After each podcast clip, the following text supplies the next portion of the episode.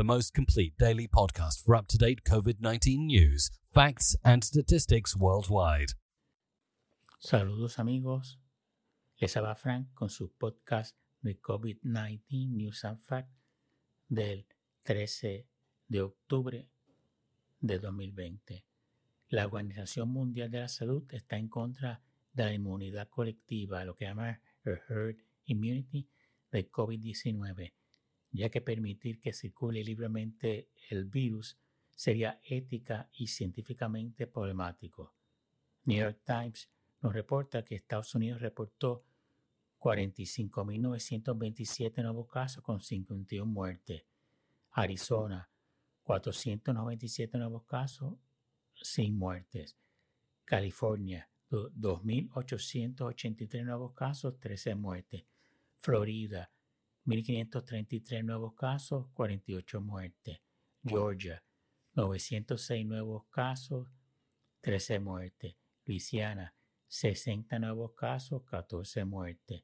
Dakota del Norte, 473 nuevos casos, 7 muertes. Dakota del Sur, 63 nuevos casos, 5 muertes. Texas, 4.047 nuevos casos, 26 muertes. Y a través de radio y televisión española nos enteramos que un hombre de 25 años se convierte en el primer caso en Estados Unidos de reinfección salió publicado en la revista médica The Lancet. España reportó 7.118 nuevos casos con 80 muertes y hubo una cifra de IA de 263.35 y una positividad de 11%. Y eso IA quiere decir incidencia acumulada. Según el ministro de Sanidad, y ya dice, y cito, no se dan las circunstancias para levantar el estado de alarma en la Comunidad de Madrid.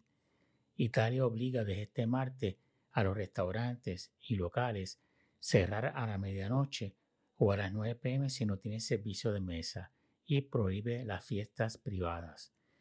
El número de usuarios de transporte público en España disminuyó en un 45.1% en agosto comparado al mismo año, al mismo mes del 2019. Alemania reportó 4.122 nuevos contagios. Rusia estableció un nuevo récord de contagio con 13.868 y 244 muertes. Filipinas, 1.990 nuevos casos y 40 muertes. Y los agentes de la Policía Municipal de Madrid pueden desde el lunes acceder a los datos de sanidad para comprobar en sus intervenciones, otra para que paren gente en la calle, si una persona es positiva a COVID-19 y si ésta se supone que esté en aislamiento. Cataluña, 1.280 nuevos casos, 14 muertes. El FMI, Fondo Monetario Internacional, mantiene que España sufrirá la, mayor caída global este año por un 13%. Y estamos hablando de económica. Científicos japoneses afirman que humidificar cuartos o espacios puede reducir la velocidad del coronavirus. En un experimento rastrearon cuántas gotas caían en una persona cuando alguien a 1.8 metros de distancia tosía y encontraron que fue tres veces mayor con humedad a 30% versus uno con 90% de humedad. Brasil, 8.429 nuevos casos, 201 muertes. Canadá, 975 nuevos casos, 14 muertes. Francia, 8.505 nuevos casos, 105 muertes. Cataluña cerrará 15 días, por 15 días los bares y restaurantes. Navarra, 546 nuevos casos. Madrid, 330 nuevos casos. La policía catalana desaloja una nave con 200 personas eh, ante una casa abandonada en Rubio, eso en Barcelona, en la provincia de Barcelona, y se estaba haciendo un par ilegal, lo que llaman un rave. El gobierno español reitera a la Comunidad de Madrid que tiene que bajar la incidencia a 100 casos por cada 100.000 habitantes para poder levantar el estado de alarma. Navarra tiene 756 casos por cada 100.000 habitantes. Habita en los últimos 14 días, positividad de PCR del 13% y 25% de ocupación de camas UCI.